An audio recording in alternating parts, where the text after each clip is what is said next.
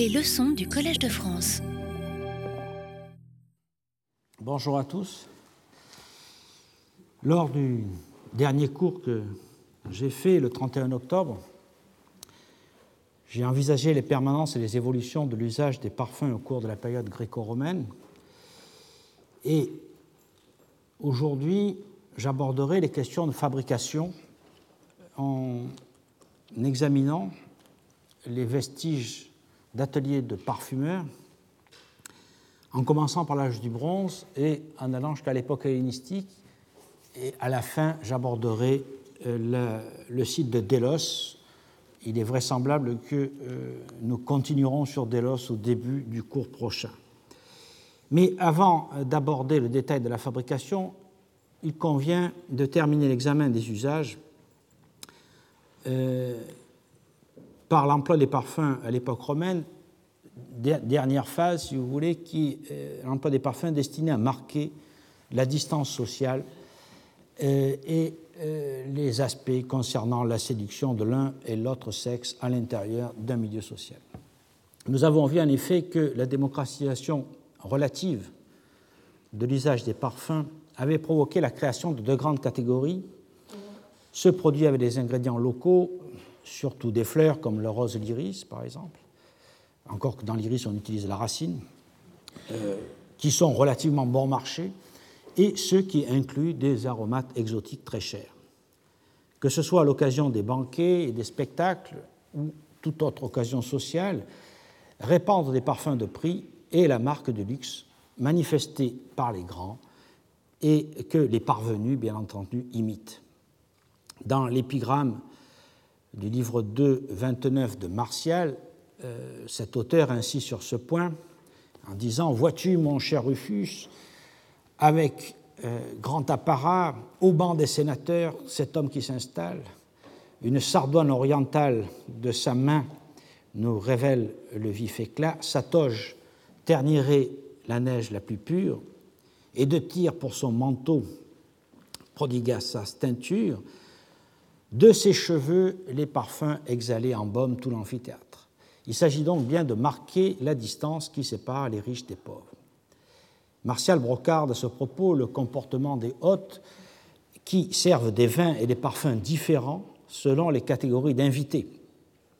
En 382, il dit Et tandis qu'on nous sert du vin des coteaux de Ligurie ou du mou cuit dans les fumées de Marseille, c'est une allusion euh, au vin fumé qu'on pratiquait dans un certain nombre de cités grecques, y compris Marseille, mais je n'insiste pas aujourd'hui, car nous aurons l'occasion, dans une année future, de faire un cours sur le parfum.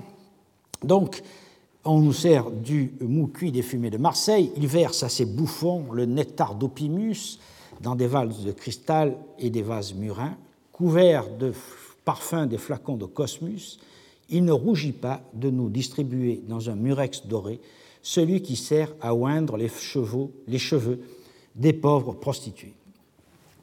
Le parfum joue donc ce rôle de marqueur social au même titre que le vêtement, la nourriture et les vins, comme c'était déjà le cas à l'époque archaïque. La différence vient donc, ce n'est pas le parfum en soi, mais les parfums composés d'essences exotiques, de la même façon que ce n'est pas le vin en soi, mais les grands crus qui marquent la différence. La distance est aussi marquée par l'abondance. Les aristocrates se mettaient du parfum plusieurs fois par jour, jusqu'à trois fois selon Sénèque dans la lettre 86 euh, à, Lucilius. Euh, le linge était parfumé et nous avons plusieurs euh, attestations chez Martial en 8.3, chez Clément d'Alexandrie. Et on allait jusqu'à se parfumer la plante des pieds, c'est ce que nous dit Pline au livre 13-22, euh, euh, Othon et Néron se parfumaient donc la plante d'épi. Calicula ne se baignait que dans des, des bains d'eau parfumée, et le passage nous est rapporté par Suétone dans la vie de Caligula 37, où il dit, surpassant en prodigalité tout ce qu'on avait vu jusqu'à présent, inventeur de nouveaux bains ainsi que de repas et de mets extraordinaires, il se faisait parfumer d'essences chaudes et froides, et euh, avaler euh, les perles les plus précieuses après les avoir dissoutes dans du vinaigre et servait à ses convives des pains et des viandes en or. il avait à la bouche cet adage il faut être économe ou vivre en César. De la même façon, Elagabal, selon l'histoire auguste, ne prit jamais un bain sans verser des parfums exquis ou du safran. Donc être inondé des parfums est le signe même de la volupté qui, euh, selon Sénèque dans les dialogues euh, de la vie heureuse, fustige voluptas, molle, énervée, dégoûtante de vin et de parfum, pâle, fardée, embaumée comme un cadavre. Donc toujours ce rapport entre, bien sûr, les parfums et les funérailles. Enfin, le parfum est donc, comme but essentiel, y compris à l'époque romaine, euh, destiné à la séduction. Pline, dans le livre 13, euh, paragraphe 20, nous rapporte que, je cite, le plus haut titre de recommandation d'un parfum est, sur le passage d'une femme qui le porte, d'attirer par ses effluves même ceux qui sont occupés à toute autre chose. Plutarque, dans les Moralia 9, 990b, dénigre les parfums, selon lui totalement inutiles, mais qui provoquent excitation, qui empoisonneraient toutes les femmes et une bonne partie des hommes au point qu'ils ne veulent faire l'amour avec leurs épouses à moins qu'elles ne soient enduites de myrrhe ou de poudre. Il suffit de rappeler d'ailleurs en ce propos les nombreux conseils d'Ovide dans l'art d'aimer et dans divers autres euh, traités pour percevoir la place des cosmétiques et des parfums dans la vie amoureuse. Et d'ailleurs, le droit lui-même le prenait en compte, puisque dans le digeste, Ulpien définit leur usage à propos euh, des femmes en les intégrant aux soins du corps. Et euh, en 34, 2, 25, 10, on trouve ce passage Les objets de toilette de la femme sont ceux qui servent à la rendre plus propre. Il comprend le miroir, le pot de chambre, les parfums, les flacons à parfum et les choses semblables comme euh, le bassin et le coffre à osier recouvert de cuir qui servaient à contenir les flacons. Les, flacons à parfum font donc partie de ces nécessaires de toilette que les femmes emportent avec elles. Et euh, il est significatif, par exemple, qu'au moment de l'éruption des Vésuve, dans ce moment de panique où les fugitifs essayaient d'échapper euh, à leur destin, euh, une, on est retrouvé à côté du corps d'une femme en 1984 dans la fouille de la villa dite d'Oplantis B. à, côté du squelette, une trousse qui contenait des euh, bijoux, comme vous le voyez sur cette photo, sur cette diapositive, des, bijoux, des boucles d'oreilles des cuillères en argent et un ensemble de quatre euh, flacons à parfum en verre, qui est donc euh, le, signe même que euh, ça, faisait complètement partie de ce qu'il fallait emporter avec soi, même dans ces moments extrêmement tragiques. le digeste, d'ailleurs, rappelle qu'il est tout à fait normal que les femmes emploient l'argent de leur mari pour l'achat des parfums et je vous renvoie euh, au passage 24.1.7.1 du, euh, du recueil juridique.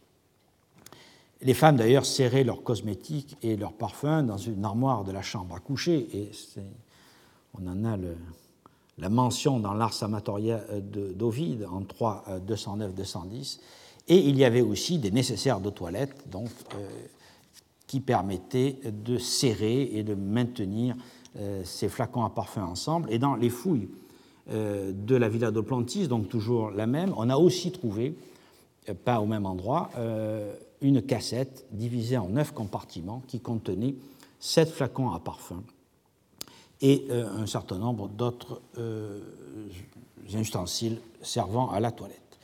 De la même façon, dans la maison de Ménandre, au moment de l'éruption, il y avait deux petites cassettes de bois qui contenaient des vases en verre la plus grande contenant six beaucoup carrés et euh, des bouteilles qui contenaient donc des, parfums et c'est publié dans euh, la Casa di Menandro de euh, Maiori, paru en 1933. Donc en conclusion, nous dirons que les usages des parfums à brûler et des huiles parfumées, qui étaient déjà présents au moins dès l'âge du bronze pour l'adoration des dieux, la médecine, les soins du corps après le bain, le plaisir du banquet et la séduction. À l'époque orientalisante et archaïque, Le parfum était réservé aux princes et aristocrates, et le parfum en soi était d'emblée un critère de distinction sociale. Mais nous avons vu qu'entre l'époque orientalisante et la fin de l'Antiquité, les usages des parfums à brûler et surtout des huiles parfumées se sont démocratisés. Le processus était déjà bien entamé en Grèce dès la fin de l'archaïsme, et notamment à Athènes, mais le parfum a maintenu, comme le vin, son rôle de statut symbole en créant une hiérarchie. Celle des vins est basée sur des crus mis à la mode par les aristocrates, puis par les empereurs et leurs cours, et je renvoie à ce propos aux très fines analyses d'André Tchernien dans ce livre que je vous recommande, qui s'appelle Le vin de l'Italie romaine, qui est paru euh, il y a plus de 20 ans maintenant, mais qui a gardé toute sa saveur, si j'ose dire, et notamment euh, la fine analyse des hiérarchies euh, sociales du vin. Pour les parfums, c'est l'exotisme des ingrédients qui crée l'échelle des valeurs et la hiérarchie. Plus un parfum est complexe et chargé d'essence, euh, provenant notamment d'Orient ou d'Extrême-Orient, plus il était cher, plus son acquisition et son emploi qualifiaient l'acheteur parmi les riches personnages dépensant sans compter. Ainsi, les parfums qui incluent de la myrrhe, de la cannelle, du nard indien deviennent des symboles de luxe et se créent donc ces deux catégories, les parfums de luxe, principalement utilisés par les aristocrates pour signer leur place dans la société et pour se reconnaître entre eux, un peu comme des animaux en somme, où l'instinct serait sublimé ou perverti par la culture, par l'apprentissage des fragrances exotiques et coûteuses. Tel était par exemple le cas du nard dont Madeleine enduit le Christ aux grandes dames de Judas, qui aurait préféré utiliser les 300 deniers pour soulager les pauvres. Tel était aussi le cas du foliatum ou du parfum royal, dans lequel entrait un très grand nombre d'aromates exotiques. Et puis il y avait les parfums communs à base d'huile d'olive et de fleurs locales comme la rose, ce qui explique que le rhodinone n'était plus à la mode dans les cercles aristocratiques au 1er siècle après Jésus-Christ. Pline, en effet, en 13, euh, livre 13, paragraphe 9, nous dit Je croirais volontiers que le plus répandu des parfums est celui à la rose, fleur qui croît partout en abondance. C'est pourquoi le parfum à la rose fut longtemps de composition très simple, comprenant de l'emphacium, c'est-à-dire de l'huile d'olive verte, des pétales de rose, du safran, du cinabre, de l'accord, du miel, du jonc odorant, du sel fin ou de l'orcanette et du vin. Mais il n'était plus à la mode dans la haute société à cette époque-là. Il était toutefois continu, on continuait toutefois de le fabriquer en grande quantité, notamment en compagnie, nous le verrons, en tant que parfum bon marché et en tant que médicament. En effet, on le trouve mentionné durant tout l'Empire, notamment dans l'édit sur les prix de 302, où deux catégories sont affichées. Le premier choix de Rhodinone Italicone à 80 deniers et le deuxième choix à 50 deniers. mais jusqu'où allait cette démocratisation des parfums bon marché sous l'Empire? La multiplication euh, des points d'eau et des termes a-t-elle eu un impact positif sur les pratiques de décrassage qui s'accompagnaient d'onctions huileuses? Le fait qu'il existait de petits termes de quartier, des termes de sanctuaire, des termes dans les villages, est-il un indice d'une diffusion large des pratiques hygiéniques associées à l'emploi des parfums? À la différence de l'époque moderne, il n'y avait pas d'aversion pour l'eau, et les bains et les pratiques balnéaires sont devenus au cours de l'Empire un trait de civilisation qui se perdra en Occident tout au moins au cours du Haut Moyen Âge perte qui sera justifiée par un christianisme qui se méfie du corps et qui affectait de le négliger pour se rapprocher de Dieu. Comment expliquer et comment l'archéologie pourra-t-elle donner des informations sur des sujets euh, comme ceci, comme elle en a d'ailleurs fourni pour euh, les usages pour les rites funéraires? Cette question, selon moi, ne pourra être abordée que lorsqu'on disposera d'échantillons représentatifs de fouilles portant sur des habitations pauvres euh, dans les villes et dans les campagnes qu'il faudra comparer avec les maisons des riches. Et à l'heure actuelle, euh, nous n'avons pas encore cette documentation, ou tout au moins elle est tellement dispersée qu'elle est très difficile à synthétiser. La question est suivante, est-ce qu'on trouvera euh, dans ces habitats et dans quelle quantité des flacons à parfum et est-ce qu'on pourra les comparer? Je crois que c'est une des voies pour lesquelles, sur lesquelles nous devrions progresser. C'est un beau programme de recherche et il me semble que là, il y a peut-être un beau sujet de thèse pour l'avenir. Donc, c'est sur cette interrogation, et c'est en quelque sorte cette limite, que nous conclurons euh, notre passage sur les usages des parfums, et il est temps maintenant d'aborder la question de la fabrication. fabrication qui euh, présente deux volets, d'une part une connaissance générale des techniques de fabrication et ensuite une application à l'interprétation des vestiges archéologiques. Alors commençons par rappeler ce que nous savons des techniques de fabrication. Dans la composition du parfum, Pline sépare nettement succus et corpus, c'est-à-dire les substances aromatiques, et la base, c'est-à-dire une matière grasse, le plus souvent une huile végétale. Et euh, le passage est très clair dans le livre 13, paragraphe 7. Commençons d'abord par les bases, c'est-à-dire les huiles. Théophraste, dans son traité sur les odeurs, paragraphe 14 et du paragraphe 14 au paragraphe 16, passe en revue les diverses qualités d'huile employées en parfumerie. Les huiles étaient euh, donc employées comme base susceptibles de recevoir et surtout de conserver les odeurs. La plus prisée était l'huile de benne, extraite de noix produite par un arbuste qui pousse dans le désert d'Égypte et de Syrie, elle était la plus appréciée car la moins visqueuse et la plus réceptive. Toutefois, c'était l'huile d'olive verte qui était la plus couramment employée, car euh, c'est un, arbre qui est ubiquiste et euh, que l'on peut donc utiliser en, grande quantité. Mais on utilisait aussi de l'huile d'amande amère, notamment en Cilicie où elle abondait, et de l'huile de sésame qui était particulièrement apprécié en Orient pour fixer l'odeur des roses. En Italie, c'était surtout l'huile d'olive qui formait la base des parfums, et Pline, dans le livre 13, paragraphe 7, nous dit deux éléments interviennent dans la fabrication des parfums, la partie liquide et, euh, la seconde qui apporte l'odeur, et il, ajoute que euh, c'est euh, l'huile qui fait la particularité, l'huile d'olive qui fait la particularité de la campagne et sa célébrité. On recherchait les huiles les plus neutres et les moins visqueuses possibles, qu'on extrayait donc d'olives encore vertes ou cueillies au moment de la véraison. C'est ce qu'on appelle l'oleum onfacium ou onfakinon en, grec. Et euh, Pline, au livre 12, paragraphe 130, nous explique qu'on l'extrait de l'olive encore blanche et euh, celle qui, au moment où, les olives tournent, est considérée comme moins bonne, mais euh, c'est encore utilisable. Columel, à peu près à la même époque, au livre 12, paragraphe 54, ajoute qu'il faut presser une première fois les olives bigarrées les dilacérer sans les broyer complètement euh, avec un boulin, c'est-à-dire en évitant de broyer le noyau, puis en les plaçant dans des couffins neufs pour exprimer la première huile sans serrer le pressoir.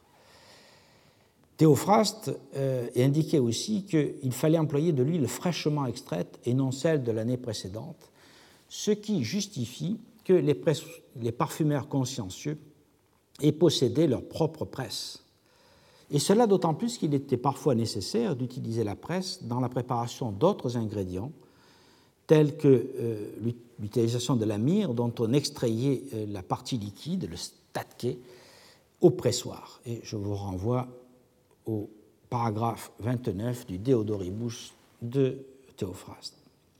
Certaines huiles de Campanie, comme celle de Vénafre, entre euh, Naples et Rome, au nord de la Campanie, étaient d'abord recherchés pour leur aptitude à servir d'excipient en parfumerie.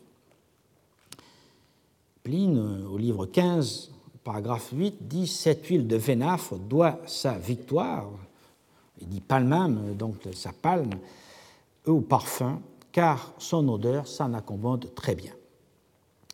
Et dans un très joli euh, épigramme, euh, au livre 13, épigramme 101, Martial écrit que le parfum à la rose conserve la fragrance de l'huile de vénafre, c'est-à-dire que derrière l'odeur de rose, on sentait un parfum d'olivier dans un mélange qui n'est peut-être pas aussi désagréable que cela nous paraît aujourd'hui. Au total, donc, six catégories principales d'huile étaient employées en parfumerie et en pharmacie. Le ben, je l'ai dit, donc, qui est euh, cet arbre d'Égypte, les olives sauvages ou les olives vertes, la date adipsos, qui est peut-être le palmier d'Oum, l'huile d'œillette, c'est-à-dire l'huile du pavot cultivé, l'huile de sésame et l'huile d'amande. L'artisan les extrayait en broyant les fruits dans des mortiers et en pressurant la pâte à l'aide d'instruments euh, à l'aide d'instruments qui parfois ne laissent pas de traces, et nous verrons que ça pose un problème, notamment lorsqu'on utilisait des sacs euh, pour euh, exprimer les huiles, selon d'ailleurs des représentants. On en a quelques représentations dans les peintures égyptiennes depuis l'Ancien Empire jusqu'à l'époque ptolémaïque. Pendant très longtemps, euh, les, les, fabricants d'huile à parfum se sont contentés de ces instruments primitifs, et euh, ce qui explique qu'on ait tellement de mal, nous le verrons, à distinguer leurs installations. Euh, il y a un changement à partir de l'époque hellénistique, surtout à partir du IIe siècle avant Jésus-Christ, quand les parfumeurs ont commencé à utiliser des pressoirs plus euh, importants qui laissent des traces. Et euh, nous verrons donc avec tout à l'heure, avec l'exemple de Delos, qu'on euh, a témoignage à partir de ce moment-là de pressoirs verticaux imposants qui comportent une grande pierre qui permet de poser les, les scourtins remplis de, de pâte euh, soit d'huile de, pâte, soit d'olive, soit d'amande, soit de, la, graine quelconque que l'on veut presser, caractérisé aussi par des montants verticaux et des séries de coins qu'on enfonçait avec les madriers. C'est le système qui est utilisé à Delos et qui est représenté euh, sur des peintures de Pompéi, mais nous allons le voir tout à l'heure. Et ensuite, au cours euh, de la seconde moitié du premier siècle de notre ère, ces pressoirs traditionnels, mais qui étaient relativement malcommodes, furent progressivement remplacés par des pressoirs à vis centrale. Et euh, je pense qu'il faudra restituer des appareils de ce type dans les installations de, Pestum, de et de Pompéi que nous verrons la semaine prochaine. Alors, on a obtenu donc euh, les huiles et il faut maintenant euh, fixer les odeurs les odeurs sont extrêmement multiples, elles viennent euh, des euh, aromates et à l'époque hellénistique et impériale, ces euh, substances aromatiques sont extrêmement nombreuses.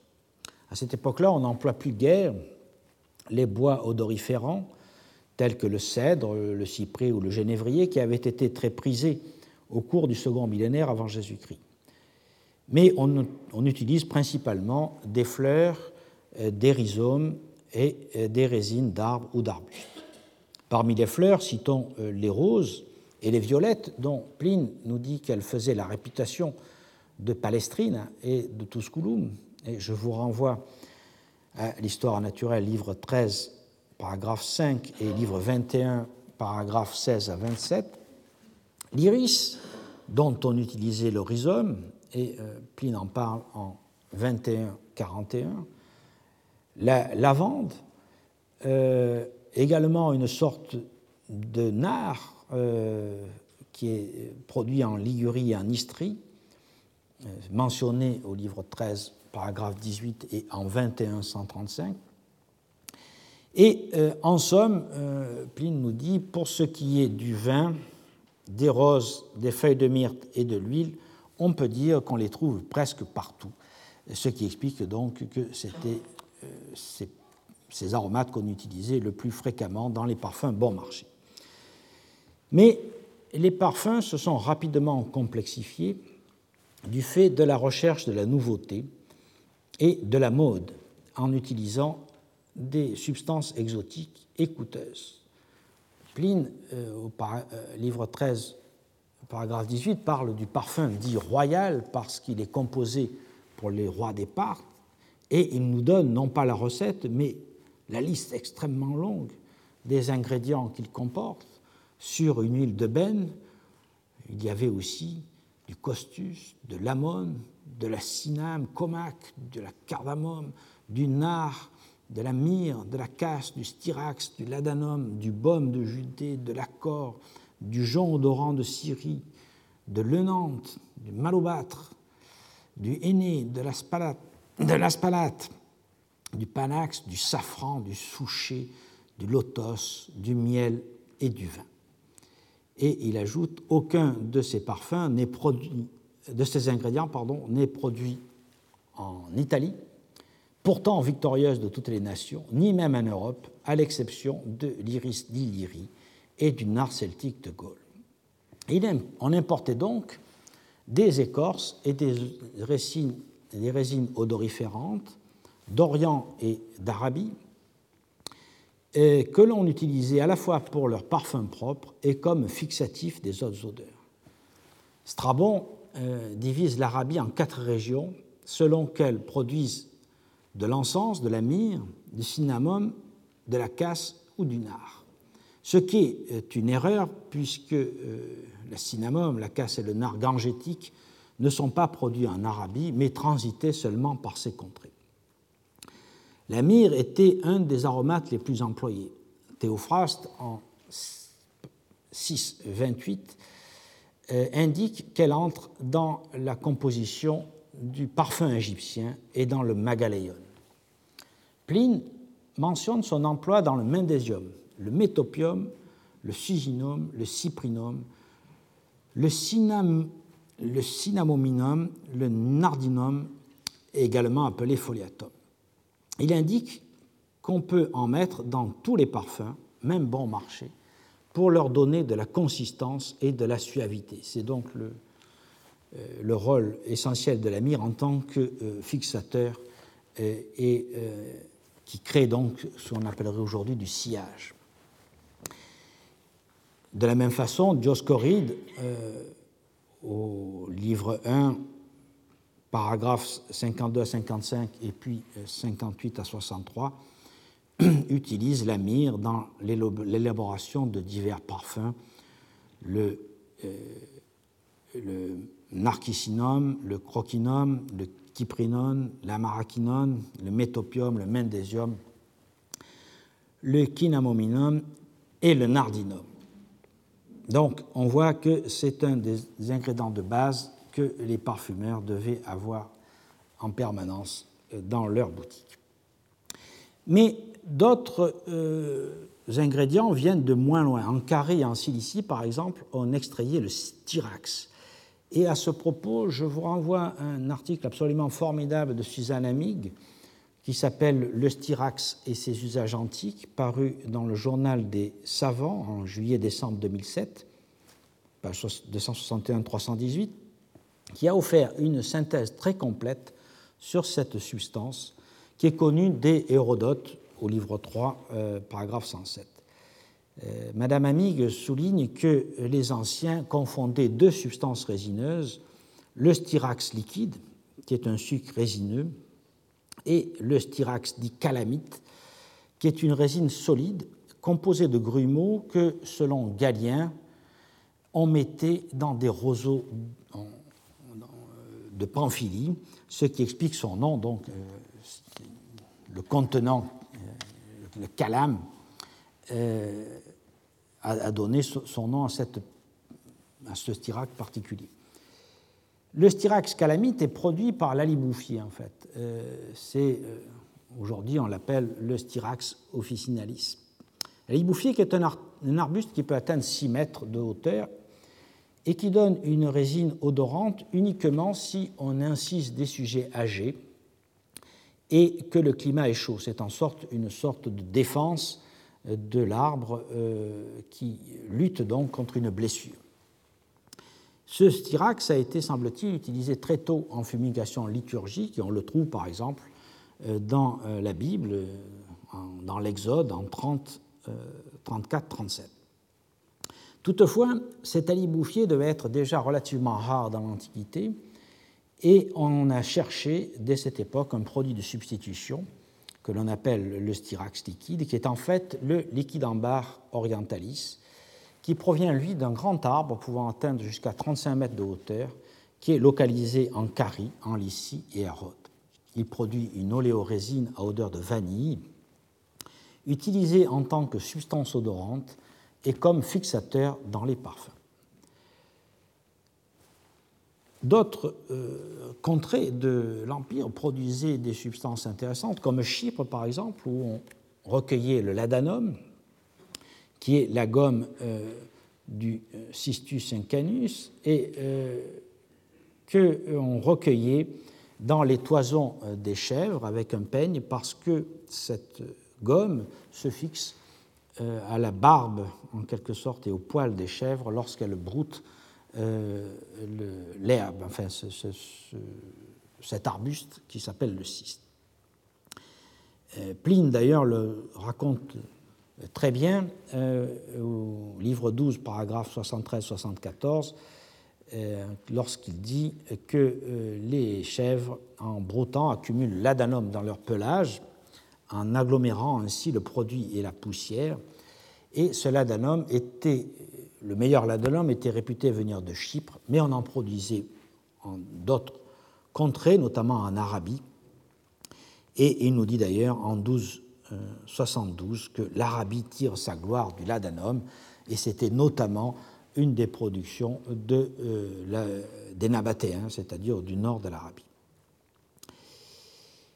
Le prédésert de Judée fournissait d'autres euh, ingrédients comme le galbanum, la gomme adragante et le fameux baume de Judée qui valait si cher. L'Arabie, comme nous l'avons vu, fournissait l'encens et la myrrhe. L'Inde fournissait la cannelle, le malabâtre, euh, le nard indien et à travers l'Inde venait euh, la cinnamone. Et le nard, par exemple, entre dans la littérature au IVe siècle avant Jésus-Christ. Alors, c'est tantôt euh, une valériane, tantôt une lavande, mais celle qui vient d'Inde et qui est mentionnée par Théophraste en 9, 7, 2 et par Pline en 12, 42, 46, est probablement le naladande qui pousse au Népal ou peut-être euh, l'Andropogone nardus, qui est une graminée anépi qui pousse dans le même secteur. Pour Dioscoride, euh, il entre, le nard entre dans euh, la liste des ingrédients utilisés dans le criquinol, le cyprinum, etc. Et pour Pline, il est parfois ajouté au cyprinum. On le retrouve donc dans la composition des parfums bon marché même si c'est à dose très euh, faible. Mais on l'utilise aussi dans des parfums beaucoup plus coûteux comme le parfum royal, et euh, il entre donc dans la liste donnée par Pline en 13, 10, 11. Donc tous ces ingrédients étaient utilisés euh, par les parfumeurs dans leur composition et ils avaient donc dans leur boutique ces diverses matières premières qu'on pouvait acheter directement. Euh, Caton, par exemple, dans le De Agricultura 113.1, dès le début du IIe siècle avant Jésus-Christ, euh, cite euh, la palme qu'on peut trouver chez les Unguentari. Et de même, Scribonius Largus, lorsqu'il énumère les divers ingrédients entrant dans ces compositionnes, précise que certains d'entre eux font partie de ceux qu'utilisent les parfumeurs et donc que l'on peut trouver chez eux. Ce commerce avec l'Orient, et surtout euh, au-delà des mers et au-delà des déserts, constitue donc un facteur essentiel de euh, l'industrie du parfum depuis les origines, et donc depuis les expéditions au pays de Punt, euh, qui sont mentionnées dès l'Ancien Empire, et bien illustrées par les bas-reliefs d'Apchesout, comme vous avez sûrement vu. Et à l'époque pharaonique, ptolémaïque puis romaine, l'Égypte, grâce à, cette position centrale euh, sur ces routes des ingrédients, sera toujours un grand centre de fabrication et d'importation des aromates, de la même façon que euh, la Palestine et la Judée, parce qu'ils se trouvent donc sur, sur ces routes, à l'interface en quelque sorte entre euh, les zones de production et les zones de consommation.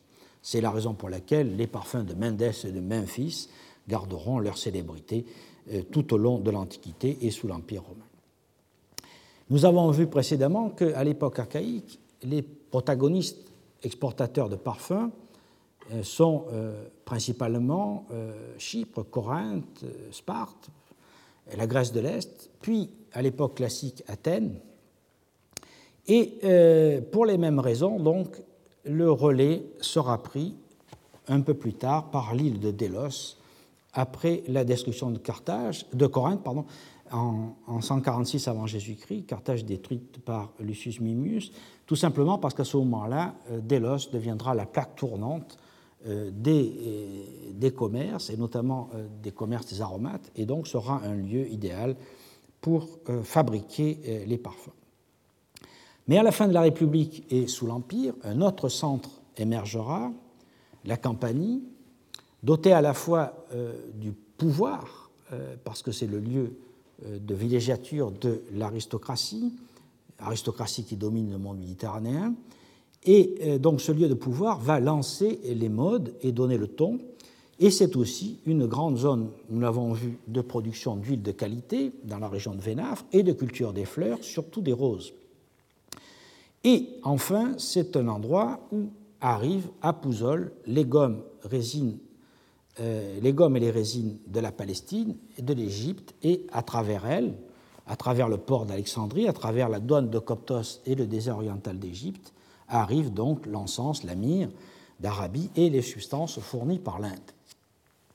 Ce trafic des aromates est donc le moteur essentiel euh, du commerce et justifie l'envoi d'agents commerciaux euh, à partir de l'époque d'Auguste directement en Arabie et en Inde, et nous en avons euh, quelques traces archéologiques dans les inscriptions qu'ont laissées certains de ces agents, tels que l'Odanès, que vous voyez ici dans cette inscription du Panéon du Walimeni, qui est euh, une grotte située au milieu du désert oriental d'Égypte, où passaient les caravanes euh, transportant les aromates et les en général, d'une façon générale les produits venant d'Inde.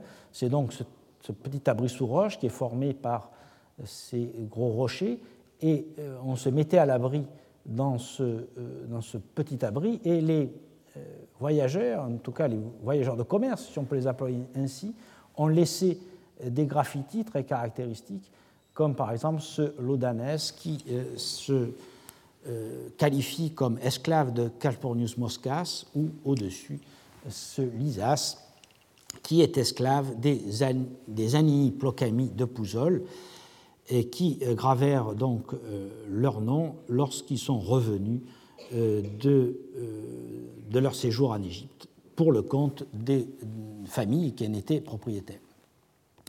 Ce commerce, ce grand commerce, nécessitait aussi l'affrètement de navires, tels que par exemple l'Hermapolone, qui est connu par un le papyrus dit de Vienne, euh, qui date du deuxième siècle euh, après Jésus-Christ, et qui indique qu'il ramenait d'Inde du nard gangétique, de l'ivoire et certainement d'autres épices pour la somme considérable de 7 millions de sesterces. Et je vous renvoie à plusieurs articles, un de Federico de Romanis qui s'appelle Commercio, Metrologia, Fiscalita, paru dans euh, les mélanges de l'école française de Rome en 1998, et euh, l'article de Dominique Rathbone qui s'appelle euh, The Measures Papyrus euh, dans les,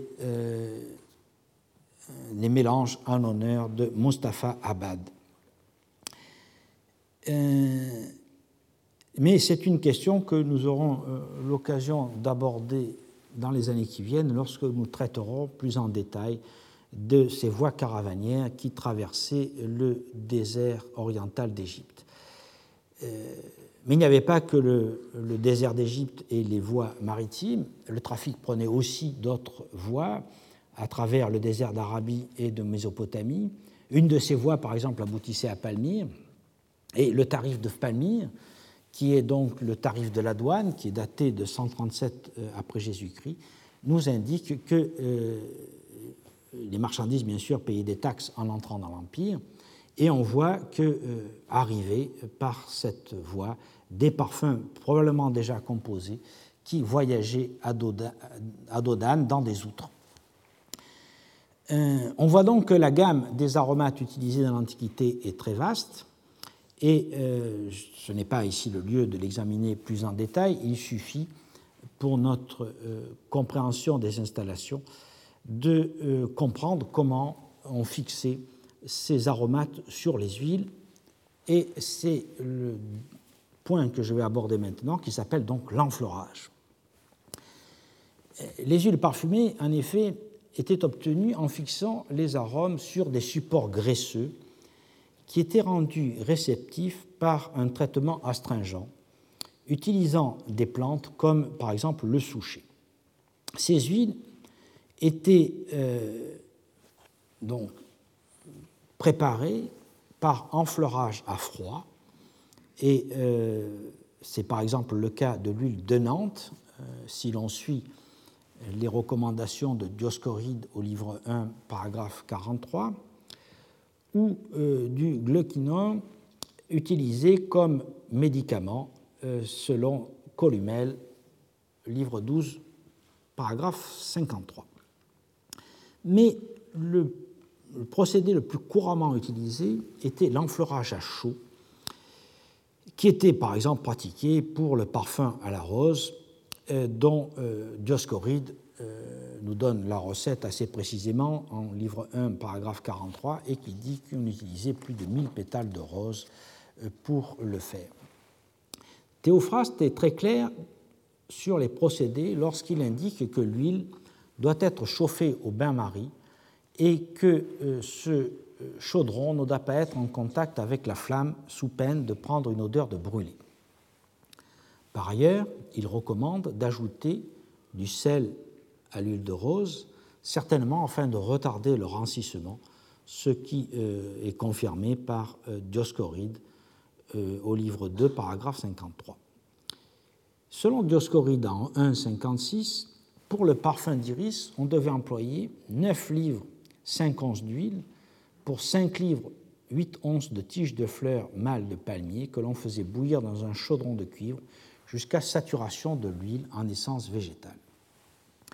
D'autres procédés, comme la euh, distillation et la condensation, semblent être connus depuis très longtemps, mais non connu vraisemblablement que des emplois limités à certaines régions ou pour des recettes spécifiques. À l'époque gréco-romaine, la distillation est mentionnée sporadiquement par les sources, euh, et jusqu'à présent, on n'en a pas trouvé de vestiges euh, archéologiques clairs, ou même pas du tout. Et les sources écrites sont principalement de la période impériale moyenne, on a, à la fin du IIIe siècle, plusieurs variétés d'alambics qui sont décrites dans le traité d'alchimie de Zosime. Et euh, on nous dit que Marie la Juive, qui a donné son nom au bain-marie, hein, est réputée pour avoir perfectionné ces alambics.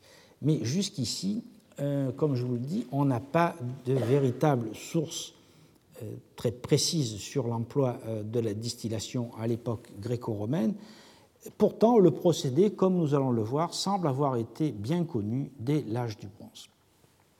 Mais avant d'aborder les ateliers euh, de parfumerie datés de l'époque hellénistique et de l'Empire romain, je voudrais faire un rappel de ce que l'on sait des installations antérieures, celles de l'âge du bronze, qui ont principalement été identifiées à Chypre et en Crète. Nous allons voir que ces installations posent un certain nombre de problèmes euh, d'interprétation liés en partie euh, au fait qu'il n'y a pas une très grosse différence entre une installation de production des parfums et une cuisine. Commençons par Chypre.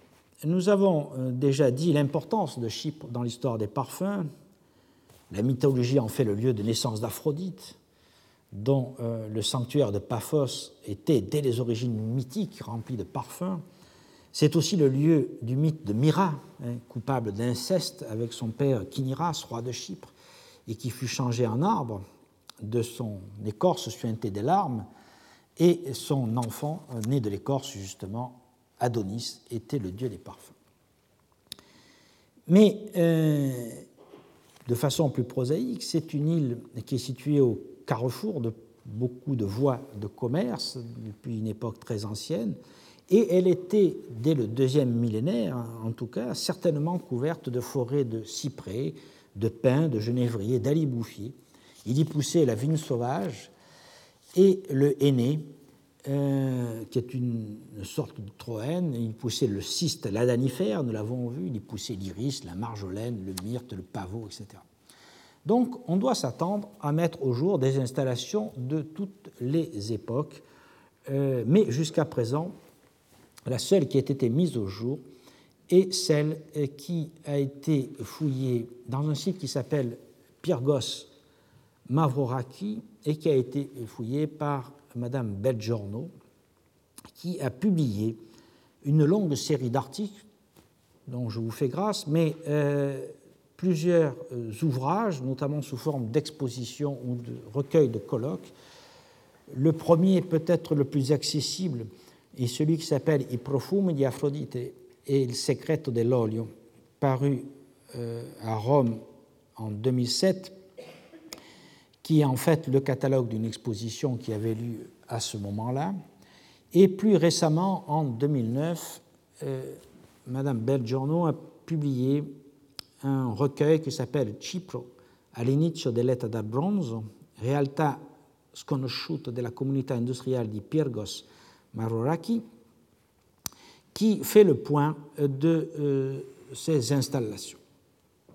Le site se trouve à 4 km de la mer. Vous voyez ici, donc, sur cette diapositive, euh, une vue par satellite de l'île de Chypre et donc dans la partie sud, euh, ce site de Pyrgos Maroraki.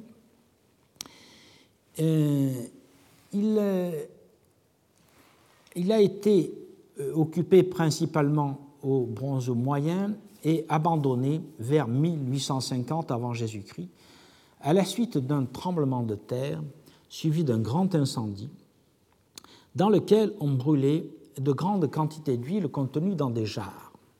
Cette circonstance euh, particulière a permis une excellente conservation des vestiges qui en quelque sorte sont fossilisés par ce tremblement de terre et cet incendie et a permis aussi une bonne conservation des matières organiques. La zone qui a été fouillée jusqu'à présent couvre 4000 mètres carrés et elle est répartie en deux cours et sept pièces. Euh, elle correspondrait à l'annexe d'un palais, et donc l'annexe en quelque sorte industrielle, en tout cas artisanale, euh, d'un palais où euh, des dépendants s'activaient pour remplir en quelque sorte les besoins, fournir le palais en tissu, en vin, en huile, en huile parfumée et en et en métaux, notamment en cuivre. Au centre de l'installation, euh, dans la partie qui est ici, se trouvait, euh, non, pardon, ici, euh, la salle qui est interprétée comme la salle du pressoir, et elle est entourée, donc, comme vous le voyez, de divers secteurs destinés à toutes ces productions que je viens d'énumérer, donc allant de la métallurgie du cuivre à la production du vin. Selon les fouilleurs, euh, le, pressoir se trouve ici et il est caractérisé par une longue euh, cloison qui supportait euh, le pressoir. Il est flanqué d'une salle où on emmagasinait l'huile et effectivement, on y a trouvé, nous allons le voir, un grand nombre de jarres à huile. Il est flanqué donc d'une zone de fabrication des parfums sur laquelle on va revenir, et vous voyez ici des zones où l'on produisait du, du, cuivre. Ici, une pièce serait destinée à la production du vin et une autre la production des parfums. La pièce centrale qui nous intéresse plus particulièrement est caractérisée donc par cette, par cette cloison et sur le côté on a donc le magasin où étaient contenues ces grandes jarres d'huile. Euh, on en a trouvé neuf qui contenaient chacune 5 à 600 litres euh, d'huile, et ce qui explique évidemment la euh, violence de l'incendie. Et les fouilleurs pensent que le pressoir se trouvait à cet endroit-là et proposent une restitution. Ici, vous voyez sur cette diapositive les jarres en cours de fouille. Et il propose donc de restituer au-dessus de cette cloison un pressoir. Selon moi, la restitution euh, proposée euh, est absolument impossible. Il est inenvisageable que le tronc repose sur la banquette, car il n'aurait pas pu remplir son office, puisque au lieu de presser, il aurait reposé presque tout de suite sur cette banquette dont euh, l'usage euh, est encore à euh, déterminer. Mais cela n'empêche qu'il y a vraisemblablement quelque part dans cette salle un pressoir, car les fouilleurs ont mis au jour une pierre, cassée en deux d'ailleurs, qui supportait les scourtins remplis de pâte d'olive.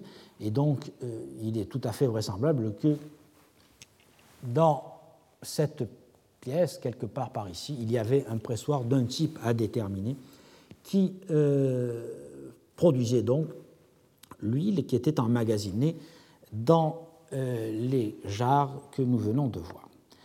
Mais euh, au-delà donc de cette cloison qui, selon moi, ne correspond pas au, pressoir, mais peut-être simplement une cloison de séparation entre les, les, pièces, il y avait ici un ensemble qui est interprété comme une parfumerie.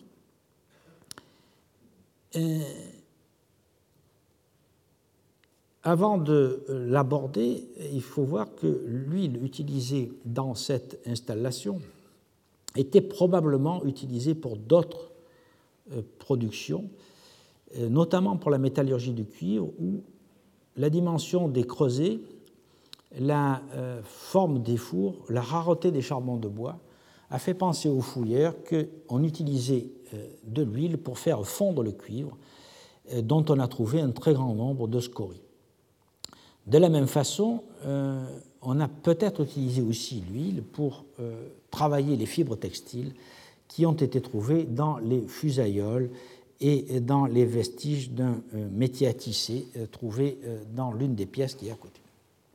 Mais ce qui nous intéresse ici, c'est la parfumerie, qui est euh, dans, euh, donc dans cette partie de la salle du pressoir qui a été fouillée en 2003. Et, il semblerait qu'au moment du tremblement de terre et de l'incendie qui a suivi, les opérations d'enfleurage étaient en cours. En effet, les fouilleurs ont mis au jour euh, ici 14 fosses, vous voyez dans cette photo, 14 fosses dans lesquelles ils ont trouvé des espèces de cruches. Donc là, dans une restitution a posteriori, vous voyez sur cette diapositive les, fosses avec les vases reconstitués tels qu'ils euh, ont, euh, à l'endroit en tout cas où ils ont été trouvés. Et autour de ces, ces fosses et de ces cruches euh, se trouvaient, comme vous pouvez le voir, des, de nombreuses meules en, basalte et des petites molettes pour écraser des ingrédients. Se trouvaient aussi aux environs des tasses à un bec latéral, des entonnoirs, des ascoilles et des bouteilles euh, qui sont probablement destinées à recueillir le produit. Il y avait aussi deux grands vases, une amphore euh, flanquée de deux anses euh, représentent des statuettes anthropomorphes et une cruche décorée de serpents en relief et d'une figure anthropomorphe.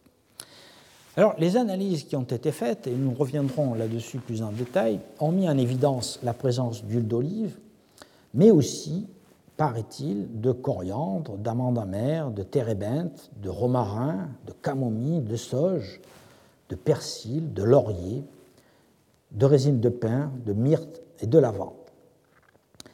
Les analyses semblent confirmer la technique d'extraction à chaud des parfums, car euh, chacune de ces euh, petites cruches était située donc dans ces fosses où on a trouvé une quantité notable de charbon de bois et donc il semblerait que euh, le procédé était en cours au moment de, du tremblement de terre.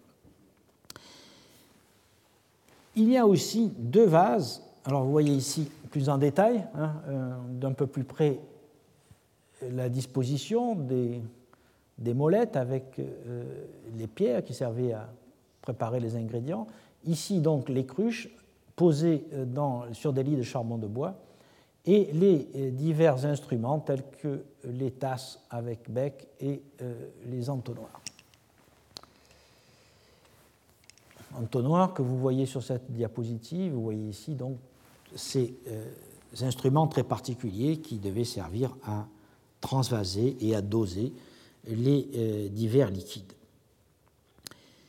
il y a aussi la présence euh, de deux vases à long bec, que vous voyez ici dans une reconstitution, euh, qui pourraient avoir fonctionné avec des cruches et des bassins pour former une espèce d'alambic primitif dont on aurait euh, qui aurait servi à extraire des eaux et des, eaux de fleurs et des huiles de fleurs.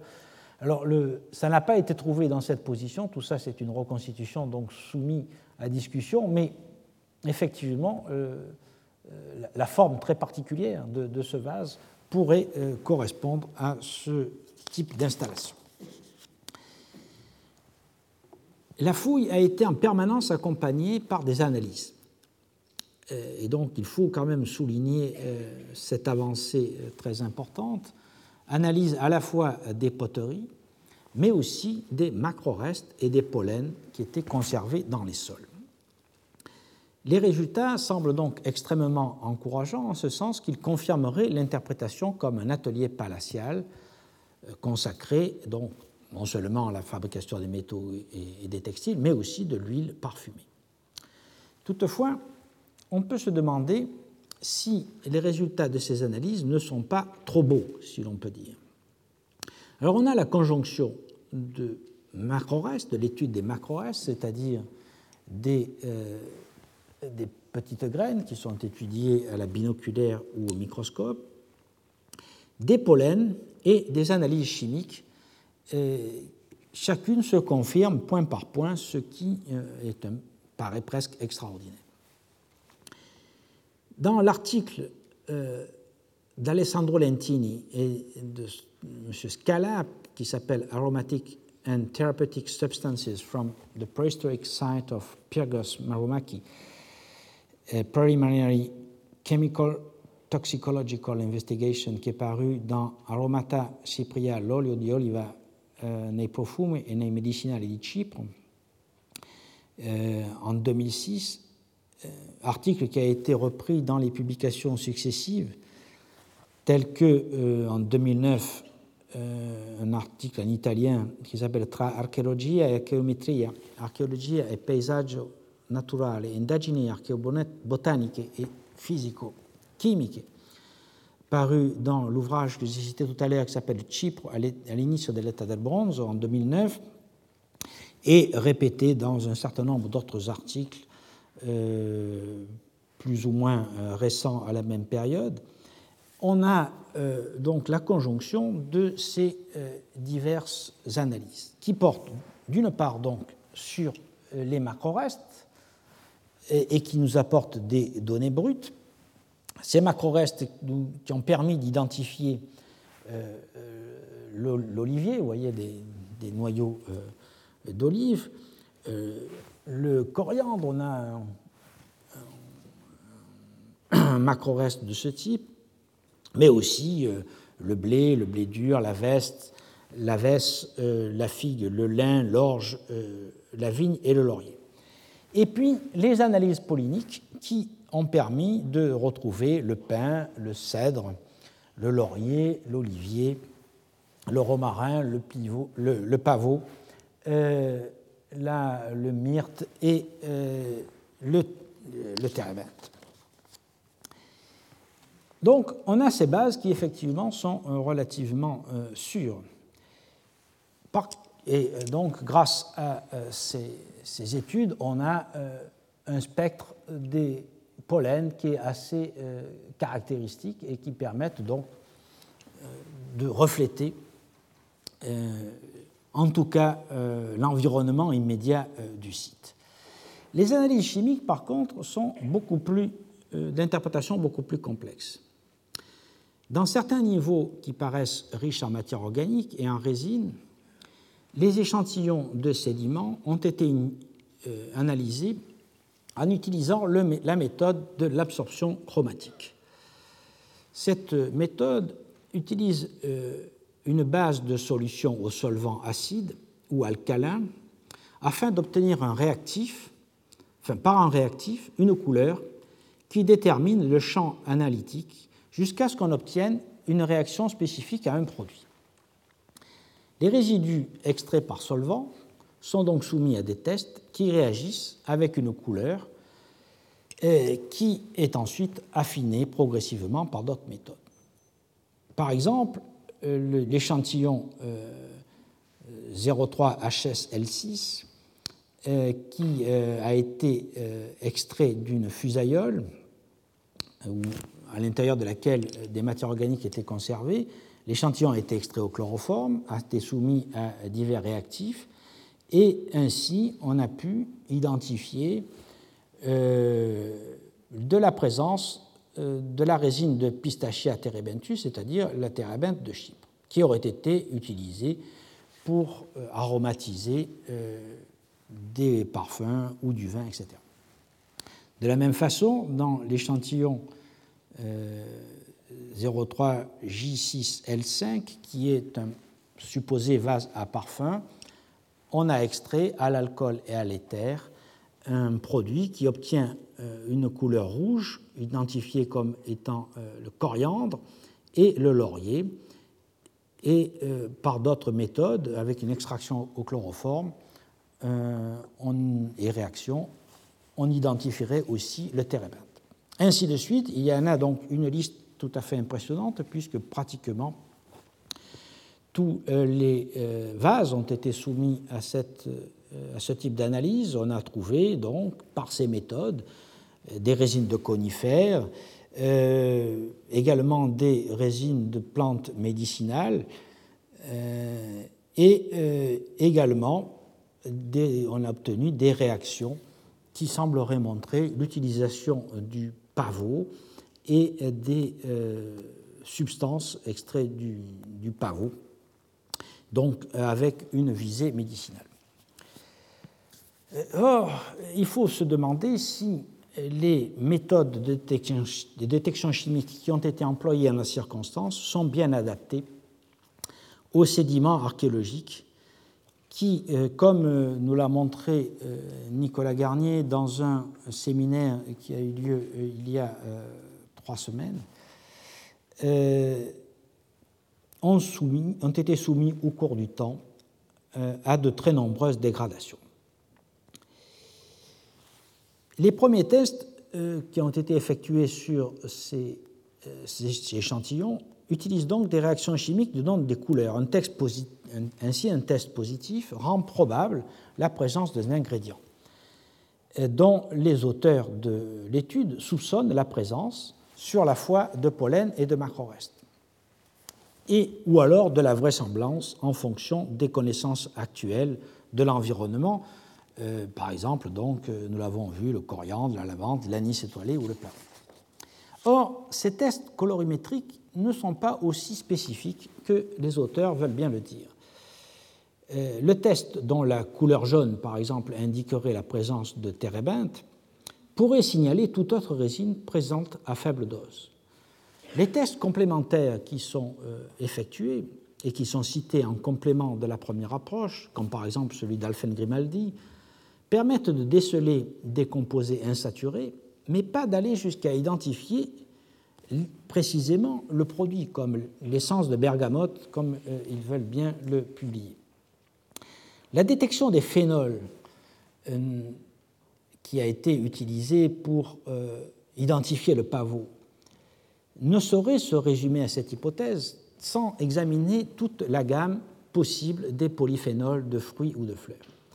Bref, sans entrer dans le détail de chaque résultat, on observe que les méthodes employées sont inadéquates et ne suivent pas les protocoles couramment utilisés désormais par euh, l'ensemble des chimistes qui travaillent sur ces questions et particulièrement sur les sédiments archéologiques, tels que, euh, par exemple, l'analyse en chromatographie en phase gazeuse ou en phase liquide, associée, comme on vous l'a montré, à la spectrométrie de masse et à d'autres euh, instruments de récente mise au point.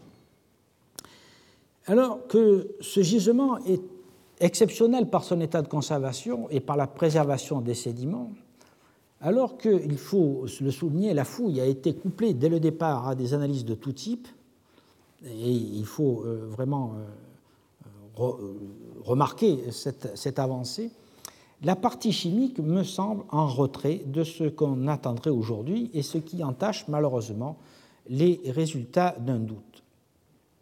En résumé, je crois qu'on peut raisonnablement penser que cet atelier palatial multiforme, associant la production de l'huile, du vin, du cuivre et des textiles, a réellement produit des parfums, voire des substances thérapeutiques. Mais les données disponibles ne permettent pas d'assurer qu'on y a produit tel ou tel type d'huile. Si le romarin, la ébène, le laurier, le coriandre sont attestés par des analyses de pollen et les macrorestes, et ça je pense que c'est un fait, il n'est pas tout à fait certain qu'on en extrayait des huiles essentielles. Euh, ces végétaux, en effet, sont naturellement présents dans l'environnement et ont pu, euh, en quelque sorte, être piégés naturellement dans les sédiments. De la même façon, l'hypothèse de l'utilisation de certains vases pour composer des alambics est très tentante. Mais elle n'est pas encore prouvée par la découverte en place des éléments. Nous avons vu que c'est une reconstitution euh, excitante, plausible, mais euh, on n'a pas les éléments trouvés véritablement en place. Il y a donc du travail encore à faire pour fournir des plans détaillés des objets découverts et non des reconstitutions pour suggestives qu'elles soient. Les analyses chimiques employant d'autres méthodes seraient aussi nécessaires pour vérifier les hypothèses émises euh, avec peut-être une trop grande assurance dans les publications qui ont été faites. Et à ce propos, donc, je vous mets sur l'écran euh, le résumé euh, des analyses faites dans les divers échantillons avec les divers vases. Vous voyez que ça concerne aussi bien des cratères que des vases supposés être à parfum, mais aussi des niveaux de fréquentation. Et euh, le résultat des analyses est extrêmement précis, euh, puisque euh, on nous donne comme assuré la découverte d'huile d'amande, de, présence de romarin, d'éphédrine, d'alcaloïdes de diverses sortes, de pavots, etc. Je pense que, avant d'arriver à ces résultats qui sont presque trop beau, il conviendrait de croiser donc euh, ces euh, analyses avec d'autres méthodes de façon à assurer cette identification. On le voit donc, même dans le cas d'un site exceptionnellement préservé, il faut garder un esprit critique qui doit nous guider aussi dans l'examen des ateliers euh, de parfumeurs crétois et mycéniens auxquels je vais me livrer dans un petit moment après vous avoir accordé cinq minutes de pause. Bien, reprenons maintenant notre étude critique des installations de parfumeurs euh, de, l'âge du bronze avec les installations euh, qui ont été identifiées, à tort ou à raison, dans euh, les sites archéologiques de Crète et de Grèce.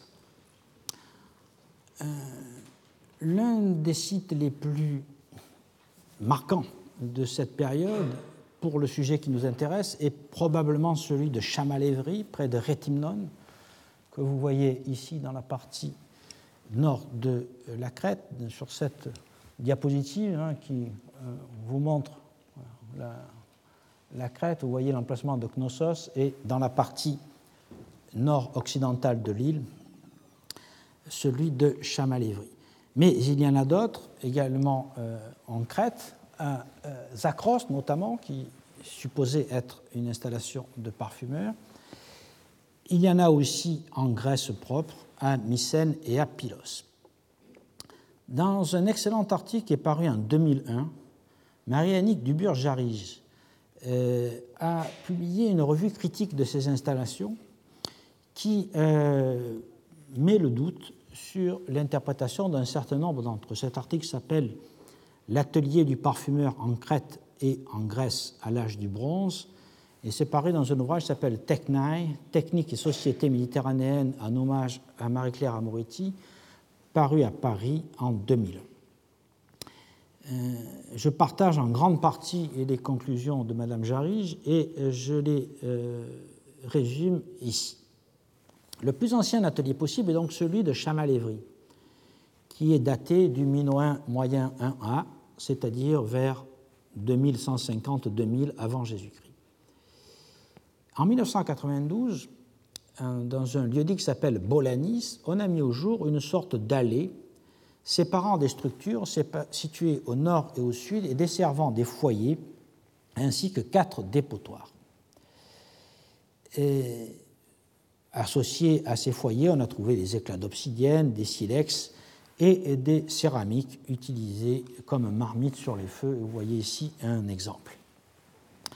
Les analyses, à la fois euh, carpologiques et chimiques, publiées dans euh, un article qui s'appelle Chamalevry Prepalatial Workshop at Bolanis, euh, publié dans un recueil qui s'appelle Minoan and Machinian Flavors of Their Time, publié à Athènes en 1999, ces analyses tentent à montrer que certains vases contenaient de l'huile d'olive, du miel et peut-être des résidus d'huile d'iris, dont, comme vous le savez, on fera un grand usage à Corinthe un bon millénaire plus tard. Associé à, ces céramiques et à ces analyses, on a trouvé donc de nombreux macro-restes et notamment des, euh, noyaux des noyaux d'olive qui montrent qu'on a fabriqué de l'huile sur cet ensemble. Chamalivry semble donc être un bon candidat pour un atelier de parfumeur, mais on attend encore la publication définitive en se prononcer surtout des analyses supplémentaires avec d'autres méthodes. Euh, donc si le, site paraît prometteur de ce point de vue-là, on manque encore euh, d'éléments pour être vraiment bien certain. Ensuite, il y a le cas de Zakros. Euh, dans le palais de Zakros, qui est situé donc dans la partie tout à fait orientale de l'île, qui a été euh, fouillé anciennement par Nicolas Platon, ce palais a été détruit par un incendie vers 1450 avant Jésus-Christ. Dans la fouille de la pièce 47 de l'aile sud, euh, on a trouvé 18 boîtes à feu, c'est ainsi qu'on nous l'indique dans la publication, Fireboxes, euh, publication faite par Nicolas Platon en 1966 qui s'appelle Zakros, The Discovery of a Lost Place of Ancient Crete, Paris-Amsterdam en 1985. Donc page 212-215, il décrit la, fouille de cette pièce avec ses 18 boîtes à feu qui seraient des sortes euh, d'encensoirs vous voyez à quoi ça peut ressembler, euh, qui euh, aurait donc servi à brûler du parfum, probablement dans le cadre d'un rituel, mais pas tellement dans le cadre de la fabrication. La pièce est située au sud de la cour centrale, dans un bâtiment qui était surtout destiné au stockage. Et elle contenait aussi un grand nombre de vases culinaires associés à de petites jarres, à de larges récipients, à des braséros et à des vases contenant un filtre. Euh, Nicolas Platon interprétait la pièce comme un atelier et, euh, dans une partie de la pièce et une remise dans la partie ouest.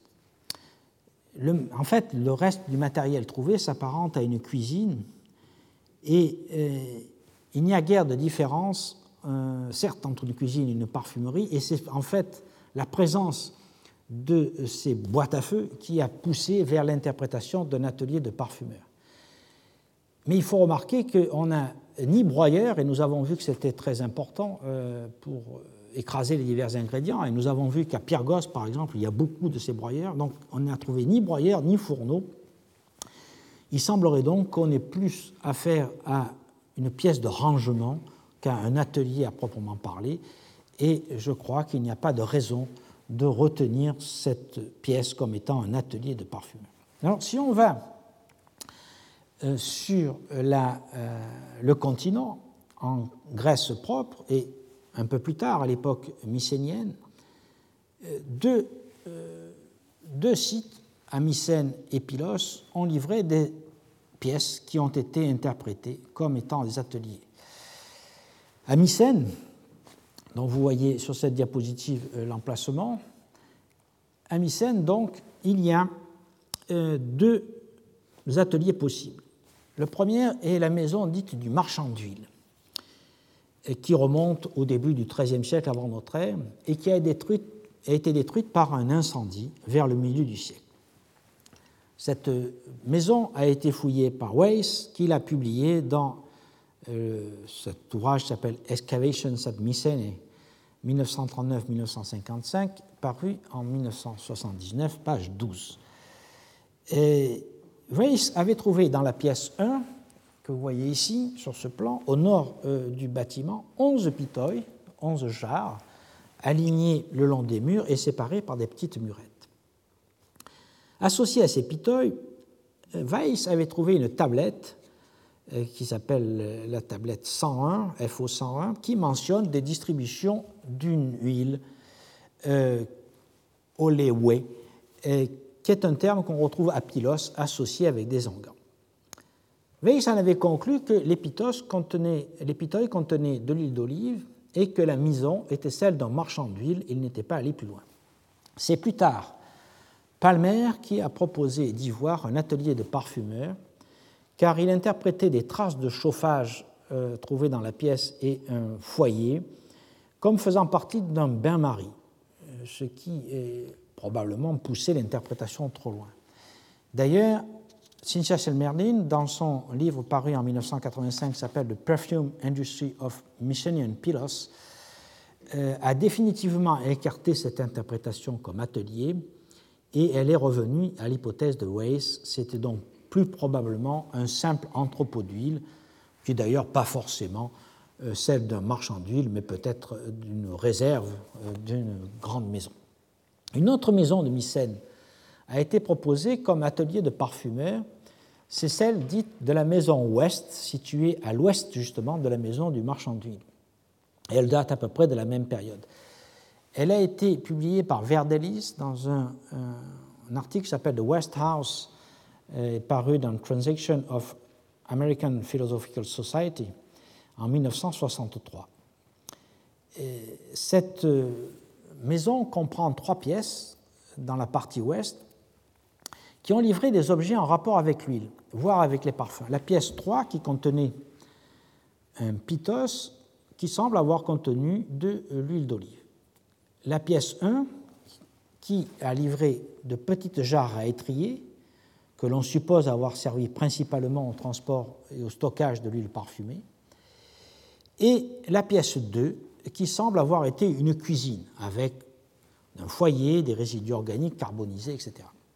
On a donc tenté d'interpréter cette suite de salles comme étant une salle de stockage de l'huile, une pièce centrale pour la cuisson des parfums, dans ce qui semble être une sorte de cuisine, et dans la pièce suivante, une salle pour l'embouteillage. Mais la fouille est ancienne et l'interprétation n'est pas assurée parce qu'elle n'est pas appuyée par des analyses. Euh, Cynthia Schelmerdin, dans son ouvrage, ne l'a pas retenue par prudence. Toutefois, rien ne s'oppose en théorie à cette hypothèse, car nous avons vu qu'il n'y a pas de différence véritable entre une cuisine et un atelier de parfumeur à cette époque, et qu'on a pu très bien préparer des huiles parfumées dans une pièce qui servait ordinairement de cuisine. On voit donc toute l'ambiguïté de ces installations euh, à cette époque où, en l'absence de marqueurs caractéristiques, seul le recours à des batteries d'analyse permettrait euh, de euh, trancher. Pour le palais de Pylos, qui est situé dans la partie occidentale du Péloponnèse, dans la baie de Navarin, que vous voyez sur cette diapositive, ici dans le cercle rouge. Pour le palais de Pylos, qui est un peu plus tardif, on croit être dans une position plus ferme parce que les vestiges sont bien conservés, et vous avez peut-être déjà visité le palais de Pylos, vous voyez l'état exceptionnel de conservation et que plusieurs tablettes font mention de parfumeurs et d'huiles parfumées. C'est le cas par exemple de la tablette Pylos UN 267 où il est question de arepa, un onguent plus épais que l'huile, de arepazzo, le parfumeur, de tuea, qui désigne des ingrédients du parfum, et il est question aussi de livraison de plusieurs sortes d'aromates. La tablette UN 249, où un certain Philaios, qualifié de bouilleur d'onguent de la souveraine, reçoit du souchet, des rhizomes d'iris, du fenouil, etc. D'autres textes, comme UN 219 ou FR 1215, mentionnent des offrandes d'huile parfumée, notamment aux dieux. On a donc un contexte où il est certain qu'on a fabriqué dans ce palais et utilisé des huiles parfumées. Pylos était d'ailleurs la capitale d'un royaume euh, mycénien euh, relativement important et euh, le palais a été fouillé par Blegen avant la guerre et après la guerre et il a pu fixer la datation de la destruction vers, 1300, vers 1230-1200 avant Jésus-Christ. Je ne vais pas entrer dans le détail des, découvertes qui nous porterait beaucoup trop loin, ni dans le détail du plan du palais que vous voyez sur cette diapositive, un plan extrêmement complexe, avec au centre le mégaron, les magasins avec les doliens, avec les pitoïdes, pardon, avec les grandes jarres, euh, ici et là. Euh, je n'entre donc pas dans le détail de ces découvertes, sauf pour dire que nous allons nous intéresser à cette partie euh, située ici, dans la partie orientale du, du, site, et singulièrement à la cour 47, euh, euh, dont nous voyons ici un détail. Vous voyez, bon, le mégaron est ici, le mégaron dit de la reine est ici, et la cour 47 est située dans cette partie. Lors de la fouille, la cour était jonchée de vases de cuisine, de braséros, de couvercles et de 35 jarres à étrier. Or, comme nous l'avons vu, ces jarres, on pense qu'elles contenaient principalement de l'huile et de l'huile parfumée. Et c'est la présence de ces jarres qui a fait penser qu'on se trouvait en présence de l'atelier de parfumeur qu'on cherchait, parce qu'effectivement, on a des, euh, textes qui le mentionnent. Et donc, Sincha Shelmerdin a proposé de l'interpréter ainsi dans un article paru en 1984 qu'elle a publié avec Palaima, qui s'appelle The Perfume Oil Industry at Pilos, euh, et dans son livre de 1985 que j'ai déjà cité, et en particulier, elle y consacre les pages 61 à 62. Euh, ça semble donc un très bon candidat. Mais dans son article, Marianique du Burjarige a fait remarquer, d'une part, que tous les autres objets trouvés dans euh, la cour, c'est-à-dire les bassines, les pelles, les pitoïs, euh, les vases de cuisine, qui sont certes compatibles avec l'hypothèse d'un atelier de parfumeur, ne sont en rien caractéristiques de ceci. Et d'autre part, il manque, comme à Pylos, euh, des mortiers et des pilons qui sont indispensables pour broyer les aromates, les résines, etc. Or, comme le palais a été euh, incendié, on devrait les trouver. Il manque aussi des filtres et il manque les foyers nécessaires à l'enflorage.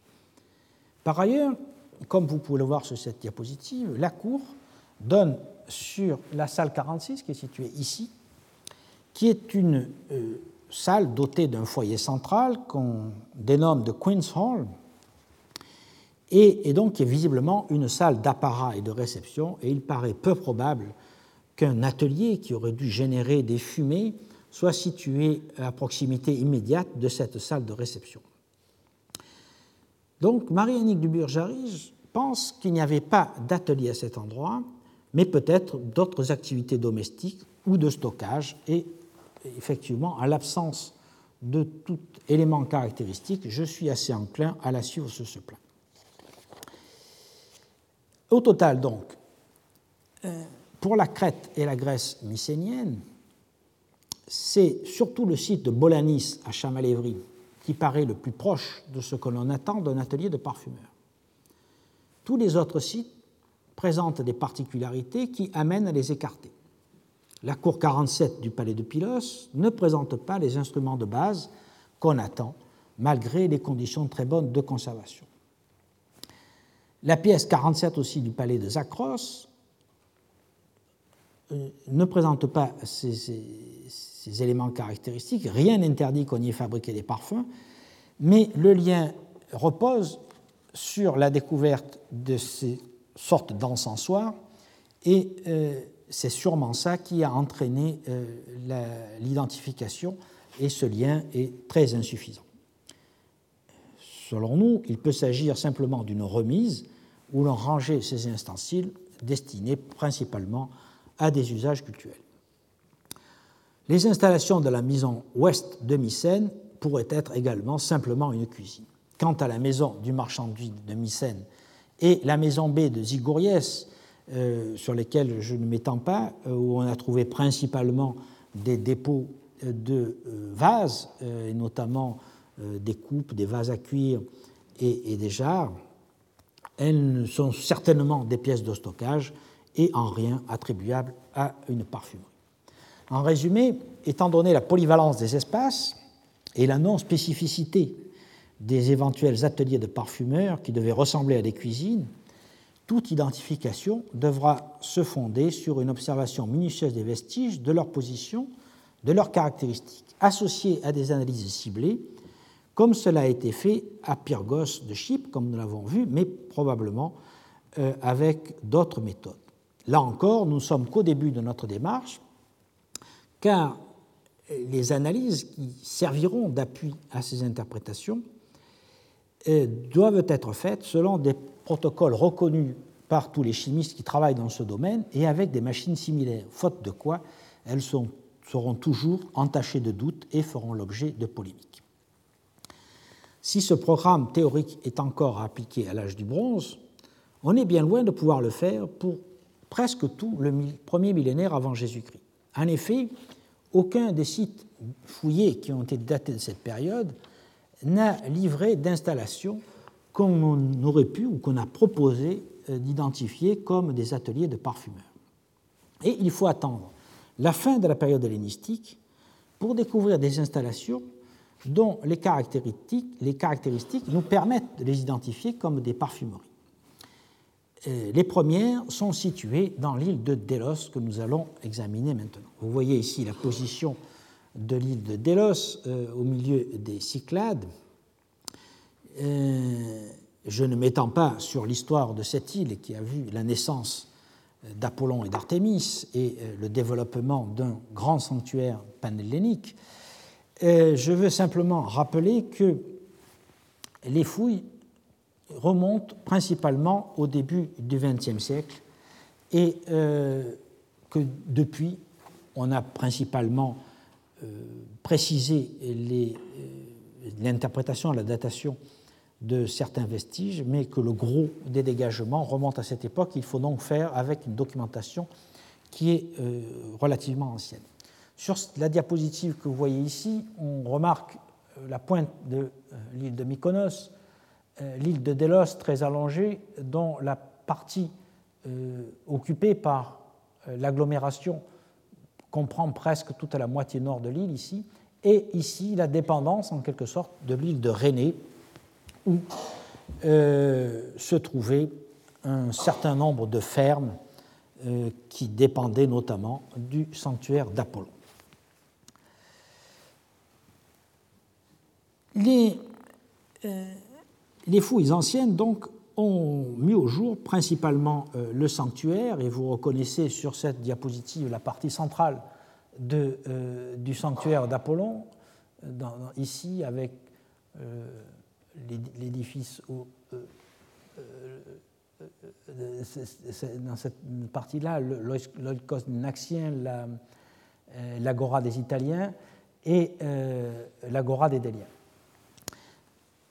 Les fouilles anciennes donc ont mis au jour, un, dans, dispersés dans l'ensemble du tissu urbain, sauf dans le sanctuaire proprement dit, bien entendu, ici, un certain nombre, et même un grand nombre, de pierres de pressoir et qui euh, appartiennent probablement à des installations de production d'huile et, selon moi, euh, en partie à des installations de fabrication de parfums. Ces pierres de pressoir ont fait l'objet de plusieurs publications. Elles ont été sporadiquement mentionnées dans les comptes rendus de la grande fouille du quartier du théâtre et du quartier du stade. Elles ont intéressé Waldemar Deona, euh, qui a publié un ouvrage sur le mobilier euh, et les instruments trouvés dans les maisons. Et puis, entre 1981 et 1984, elles ont intéressé Philippe Bruno et Philippe Fraisse, qui ont à la fois publié des fouloirs et des pressoirs de l'époque tardive, de l'Antiquité tardive, situés dans la rue 5 du quartier du théâtre, mais aussi d'autres ensembles, euh, notamment d'époque tardive, situés euh, à l'ouest de l'Agora des Italiens, par exemple. À la suite des fouilles qu'elle avait effectuées dans euh, la ferme aux jambages de granit, ma collègue Michel Brunet a publié une excellente mise au point sur la vie agricole de Delos, dans lequel elle soulignait la place prépondérante de la vigne et la place très marginale de la culture de l'olivier. En conséquence, elle s'interrogeait légitimement sur la destination des pressoirs hellénistiques. Servaient-ils, comme les pressoirs de l'époque de l'Antiquité tardive publiés par euh, Philippe Bruno et Philippe Fraisse, servaient-ils pour euh, produire du vin ou bien pour presser des olives. Et donc, la question euh, se posait en ces termes. Dans un séjour que j'ai fait euh, à Delos à l'automne 1991, j'ai eu l'occasion d'effectuer un nouveau recensement de euh, ces vestiges et j'ai au contraire émis l'hypothèse que ces pressoirs, qui étaient en fonction principalement au IIe siècle avant Jésus-Christ et au début du 1er siècle avant Jésus-Christ, étaient consacrés à la production de l'huile. Donc vous voyez ici la carte que j'obtiens avec euh, ces, euh, ces, diverses pierres qui comprennent à la fois des euh, mets de pressoir taillés dans le marbre, souvent extrêmement bien décorés. Vous voyez ici le, le cas d'une décoration très caractéristique, ou des, pierres beaucoup plus petites et rondes comme celle-ci, et des contrepoids euh, de pressoirs à levier, nous allons voir à quoi ils servent tout à l'heure, qui sont dispersés euh, dans les maisons.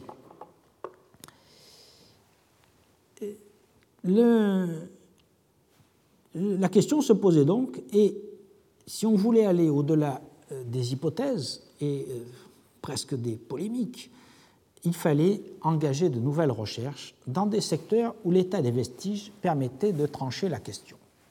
Et c'est ce que nous avons fait en 1997. Euh, Michel Brunet et moi-même avons effectué des sondages et des nettoyages dans deux secteurs qui nous paraissaient clés, la maison 3O du quartier du théâtre et la maison 1B du quartier du stade. Je vais euh, commencer par détailler la fouille de la maison 3O du quartier du théâtre, car elle nous a permis de mieux comprendre comment fonctionnent et à quoi servent euh, les pierres que nous voyons dans la partie euh, droite de la diapositive, c'est-à-dire ces gros contrepoids de formes diverses d'ailleurs.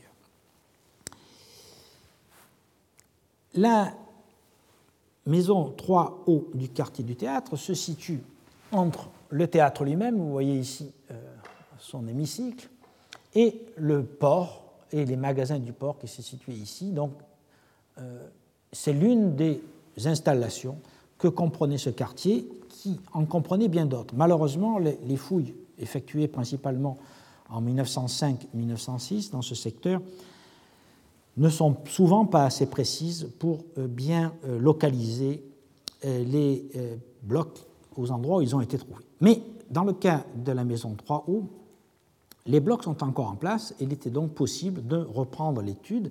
Cette maison a été euh, publiée euh, assez rapidement, euh, mais quand même par Jean Chamonard dans son formidable ouvrage qui s'appelle Le quartier du théâtre, publié entre 1922 et 1924. Mais il restait suffisamment de vestiges pour qu'on reprenne la fouille. les recherches que nous avons effectuées ont porté sur quatre zones principales. Les pitoïdes de stockage euh, que vous voyez ici, qui euh, assez curieusement n'avaient pas été fouillés en 1906, donc on les a trouvés encore remplis de leur euh, contenu, ce qui nous a permis de trouver des éléments susceptibles de dater l'abandon de l'installation. On a aussi fouillé entre les pitoïdes et dessous le sol pour tenter de dater leur mise en place et déceler la présence de niveaux correspondant à des états anciens de la maison. On a également travaillé dans la zone en contrebas des mets, c'est-à-dire des grosses pierres sur lesquelles on posait des scourtins pleins de pâte d'olive, afin de mettre au jour le système de décantation. Et on a euh, sondé dans les fosses des contrepoids euh, de façon à bien comprendre le rapport stratigraphique entre ces fosses et les murs. À la suite de ces travaux, il est apparu qu'il existe plusieurs phases de construction antérieures à l'huilerie, mais euh, je n'aborde pas ces questions car c'est hors de notre propos d'aujourd'hui. Il suffira de savoir que l'huilerie est bâtie sur des remblais successifs, dont les derniers contiennent un mobilier céramique ancien euh, qui est remanié, des coupes ioniennes, rhodiennes, attiques, etc., mais aussi des vases relativement euh, tardifs, euh, tels que des lampes déliennes, des bols en céramique campagnena, etc. Donc vous voyez ici sur cette diapositive un plan de l'installation qui comprend deux pressoirs, deux pressoirs à levier, nous allons voir comment ça fonctionne ensuite, avec leur système de décantation, et une salle, enfin en tout cas une partie de la salle consacrée au stockage du produit obtenu.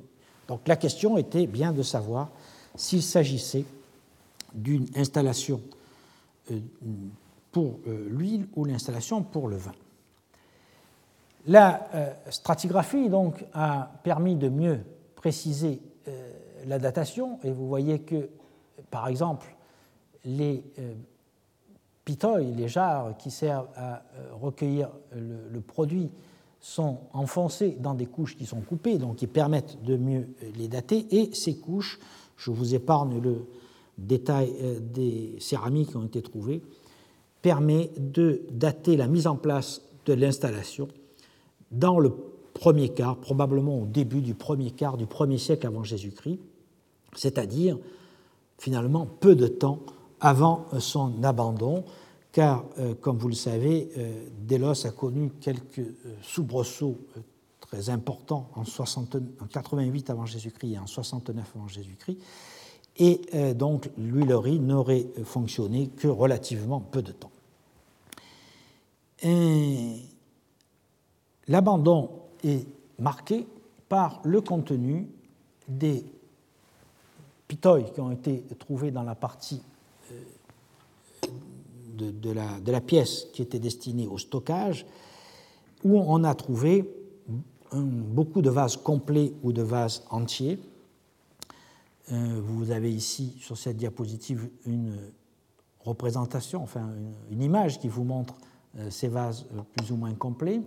Et sur cette diapositive suivante, ce qui a été trouvé dans les pitoy, donc des petites amphorettes à pâte claire, des laguinoïs piriformes, des gobelets à parois fines, des lampes à huile euh, d'un type relativement tardif, des fragments de céramique dite Eastern Chigilata A, des euh, céramiques de type Westslope, de la céramique campanienne A, euh, des, des, amphorettes, une kitra, c'est-à-dire une marmite complète, et tout ça donc associé à quelques monnaies de bronze athéniennes permettent de penser que euh, ce mobilier est tout à fait comparable à celui qui a été trouvé par exemple dans les maisons incendiées du quartier de Skardana, qui est situé au, nord de l'île de Delos et qui a été fouillé relativement euh, récemment et donc pour lequel on a des données plus précises, permet donc de penser que euh, l'huilerie a été abandonnée en 69 avant Jésus-Christ, au moment où les pirates euh, d'Athénodoros ont pris euh, l'île de Délos et ont incendié la ville. Au vu de ce matériel, on peut donc estimer que l'huilerie aurait fonctionné pas plus d'une génération, hein, c'est-à-dire peut-être 20 ou 30 ans au maximum. Alors, est-ce qu'il s'agit bien d'une huilerie? Alors, je crois que de ce point de vue-là, nous avons atteint euh, une quasi-certitude, même une certitude, car d'une part, on a pu mettre au jour ce qui ne se voyait pas jusqu'alors, les systèmes de décantation. Vous voyez que euh, ce pressoir euh, se déverse dans plusieurs jarres installés à différents niveaux, et donc ce qui est tout à fait typique d'un système de décantation de l'huile. Et d'autre part, nous avons mis au jour des le, pressoir lui-même, mais aussi dans les euh, pitoïs et dans les sédiments associés, un certain nombre de noyaux d'olive.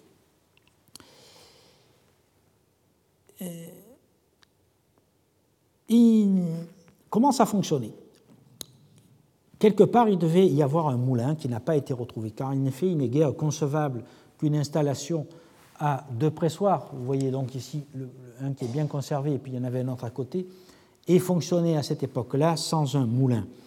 Mais, euh, comme je vous l'ai dit, les conditions de fouille et des dégagements sont anciennes. On ne sait pas véritablement si on a trouvé ou non des meules. Euh, ça ne faisait pas partie à l'époque du mobilier que l'on recherchait.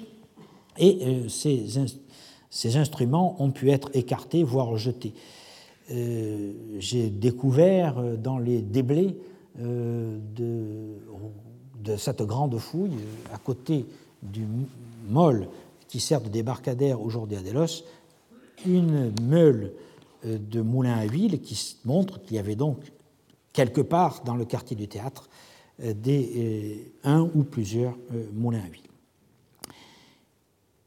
Lorsque les olives étaient broyées, on mettait donc la pâte obtenue sur cette pierre.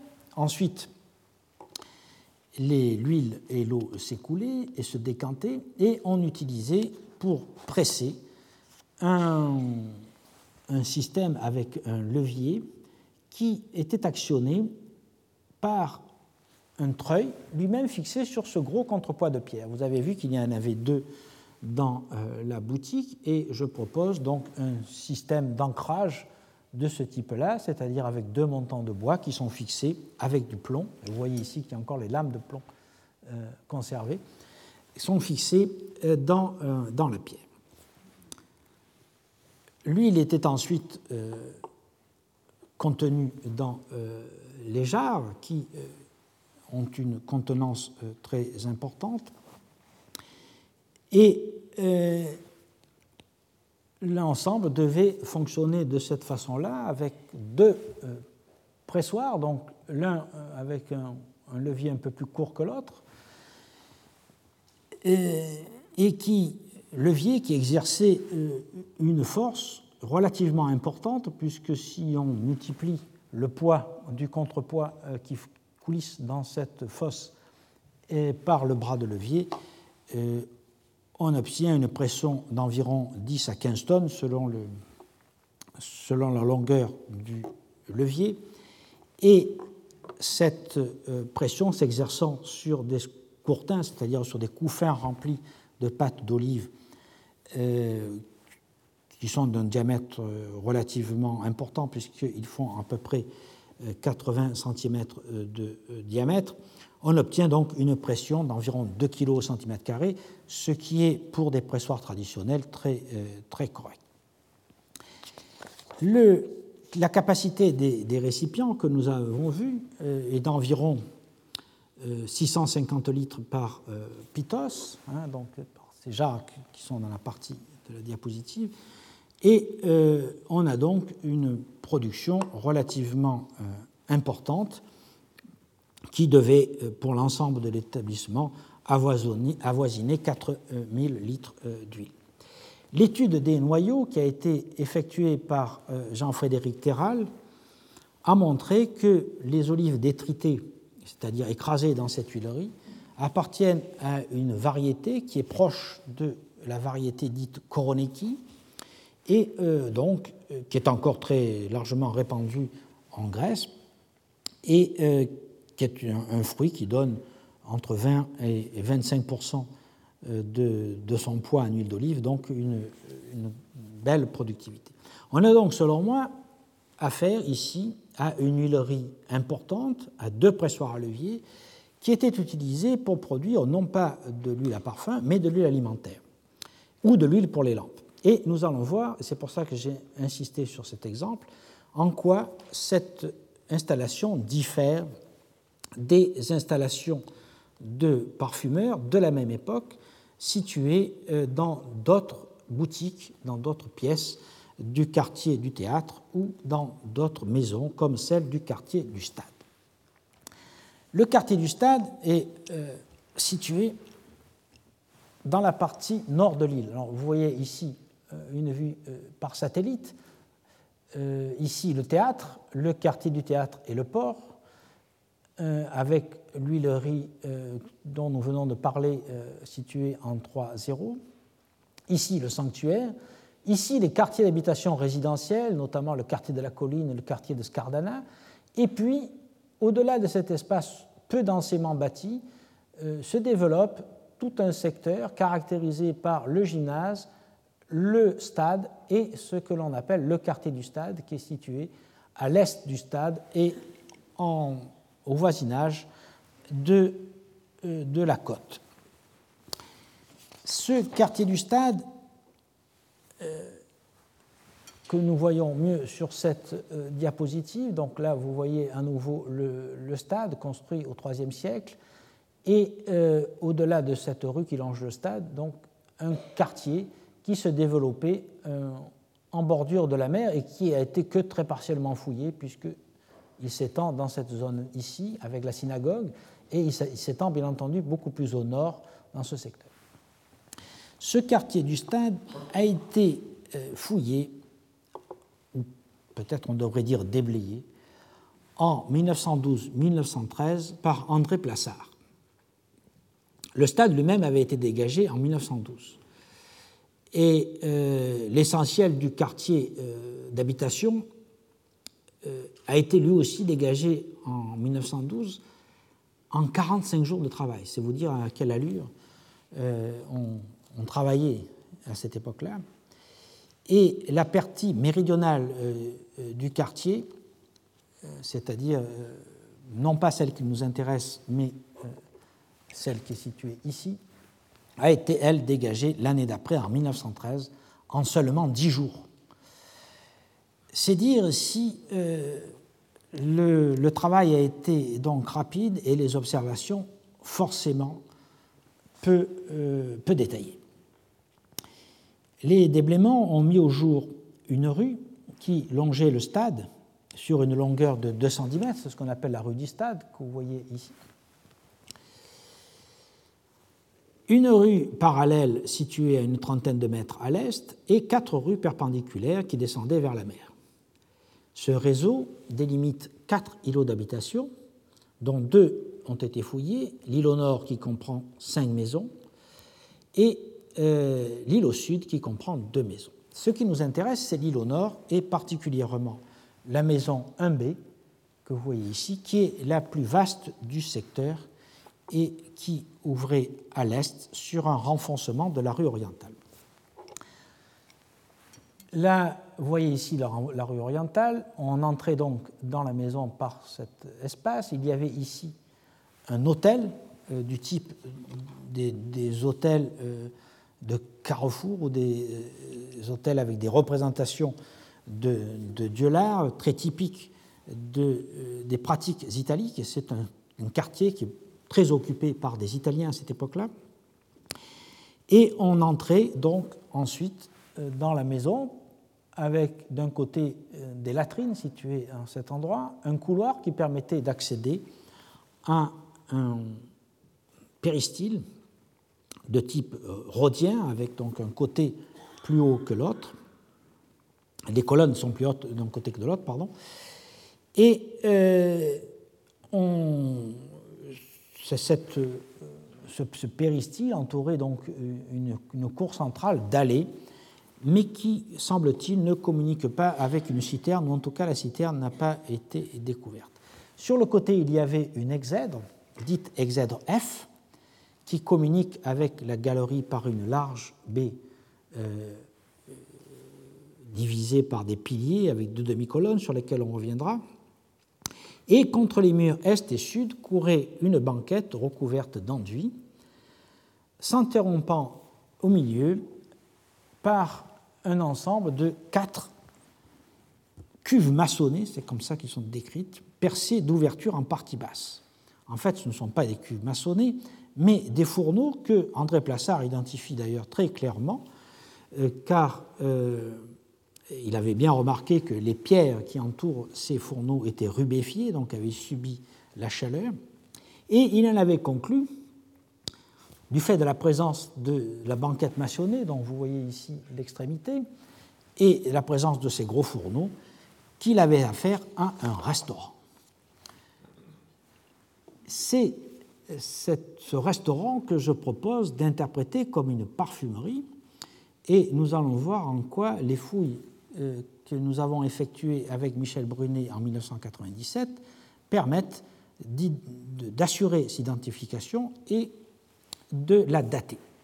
Nous n'allons pas le voir aujourd'hui car il est déjà midi, mais euh, j'aborderai cette question la semaine prochaine car euh, ça permet de bien euh, identifier et fixer les idées sur les parfumeries euh, en fonction à l'époque hellénistique et servira également d'introduction à la compréhension des vestiges similaires mais pas tout à fait du même type qui caractérisent la période impériale romaine.